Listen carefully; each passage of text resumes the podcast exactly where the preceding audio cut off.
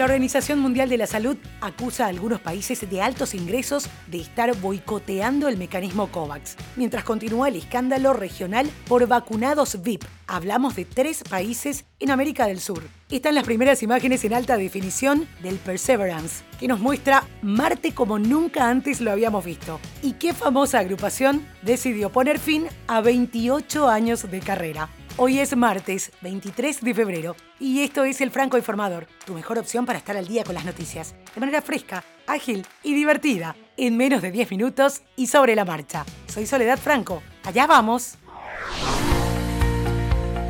Los países ricos están minando la iniciativa para repartir vacunas anti-COVID-19. El Comité de la Organización Mundial de la Salud, que monitorea la seguridad de las vacunas, analizó los datos de precisamente las vacunas aplicadas hasta ahora en todo el mundo y no encontró ningún problema grave o un motivo de alarma, según informó su científica principal. Por otro lado, el director de la OMS denunció este lunes que los contratos bilaterales de los países ricos con los fabricantes de vacunas del COVID-19 están minando la distribución equitativa en todo el mundo. El doctor Tedros Adhanom aseguró que incluso aunque logren financiar la iniciativa COVAX, el mecanismo que la OMS previó para la distribución equitativa, solo podrá llevar las vacunas a los países más pobres si las naciones ricas cooperan y respetan los acuerdos. Mientras tanto, países de la región sur de América enfrentan situaciones escandalosas que giran en torno a privilegios y corrupción. Políticos y famosos se incluyeron en la lista de privilegiados para ser los primeros en vacunarse, un hecho ya conocido ahora como Vacuna Gate o vacunatorios VIP. El escándalo sacude a Perú, Argentina y Chile con estas políticas irresponsables. Perú se convirtió en el primer país latinoamericano en destapar el escándalo relacionado con las vacunas. Al menos 467 personas accedieron a la dosis china de Sinopharm cuando ésta permanecía en ensayos clínicos. En Argentina, el controvertido caso se conoció a partir de la revelación que hizo en una entrevista el periodista Horacio Berbitsky, quien afirmó haber recibido la inmunización en la sede de la cartera sanitaria argentina después de realizar gestiones con el ahora ex ministro de Salud, Ginés González García. En Chile, un total de 37.306 personas recibieron dosis de la vacuna anti-COVID antes de lo establecido en su calendario de vacunación, es decir, menores de 60 años y sin enfermedades crónicas que no pertenecen a los grupos prioritarios. En todos los casos hubo renuncias, pero las investigaciones deben continuar y aguardar a que se anuncien sanciones.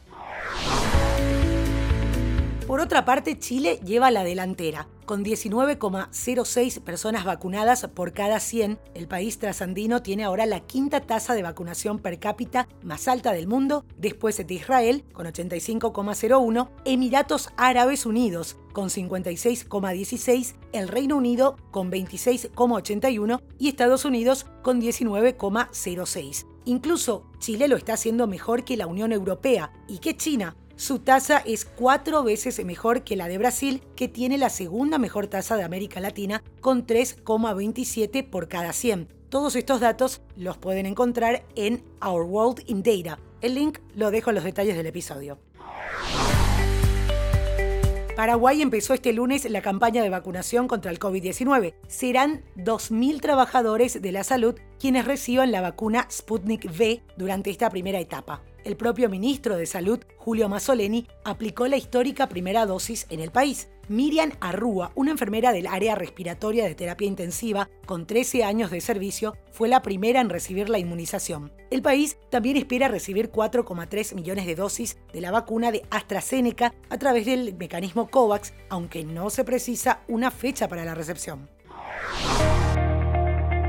Y las campañas de vacunación contra el COVID-19 contribuyen a un descenso significativo de hospitalizaciones, según dos estudios del Reino Unido que fueron publicados este lunes, y lo que aumenta las esperanzas de que las vacunas funcionen tan bien en el mundo real como lo han hecho en los estudios controlados. El Reino Unido, ante esto, tiene plan de comenzar su desescalada del confinamiento por el coronavirus, uno de los más estrictos del mundo, el 8 de marzo lo hará de forma paulatina con la reapertura de los colegios en primera instancia en un proceso que constará de cuatro fases y que se completará el 21 de junio.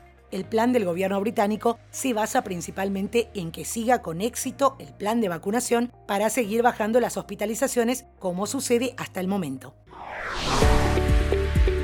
Cambiamos de tema y vamos a hablar de los cohetes que fueron lanzados hacia la Embajada de Estados Unidos nuevamente este lunes en la zona verde de alta seguridad de Bagdad, la capital de Irak. Esto informaron fuentes de seguridad locales. Al menos dos cayeron dentro del perímetro de la zona verde, donde se encuentran las embajadas de Estados Unidos y de otros países, según un comunicado de los servicios de seguridad iraquíes. El ataque es el tercero en una semana que tiene como objetivo instalaciones diplomáticas, militares o comerciales occidentales en Irak después de meses de relativa calma.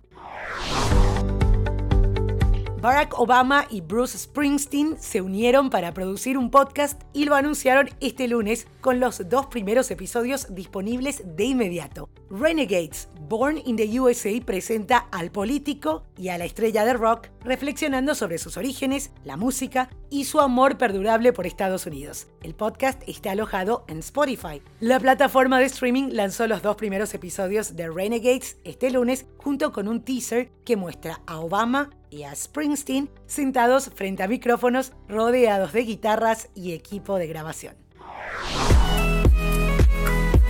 El aterrizaje del rover Perseverance en Marte es toda una demostración de ciencia y tecnología de la NASA. Hasta ahora lo habíamos visto en animación o en una foto estática, pero ya lo tenemos con unas increíbles secuencias en vivo grabadas a 500 millones de kilómetros de la Tierra. El video fue grabado por primera vez en Marte en alta definición y en 360 grados y muestra todo el proceso desde que el Perseverance despliega el paracaídas hasta que se posa en tierra firme levantando el polvo marciano. No te lo pierdas, es espectacular y el link te lo dejo en los detalles del episodio. Antes de finalizar, quiero pedirte que le des seguir al podcast en la app en la que estés escuchando y dejes tu comentario. Es muy importante tener un feedback para poder seguir mejorando. Ahora sí, la noticia que sorprendió al mundo de la música. El dúo francés Daft Punk, formado por Guy Manuel de Omen Cristo y Thomas Bengalter, pusieron fin a su carrera de 28 años con la publicación de un video titulado Epílogo. El clip tiene una duración de 8 minutos con el mensaje que dice 1993-2021, con imágenes de su película de 2006, Electroma. Al final de las imágenes, uno de los miembros toca un botón que termina en una explosión antes de que vuelva negro. Y esto es todo por hoy, ya estás al día con las noticias. Te agradezco por hacer del Franco Informador parte de tu rutina diaria de información. Te espero nuevamente mañana a primera hora. around the world.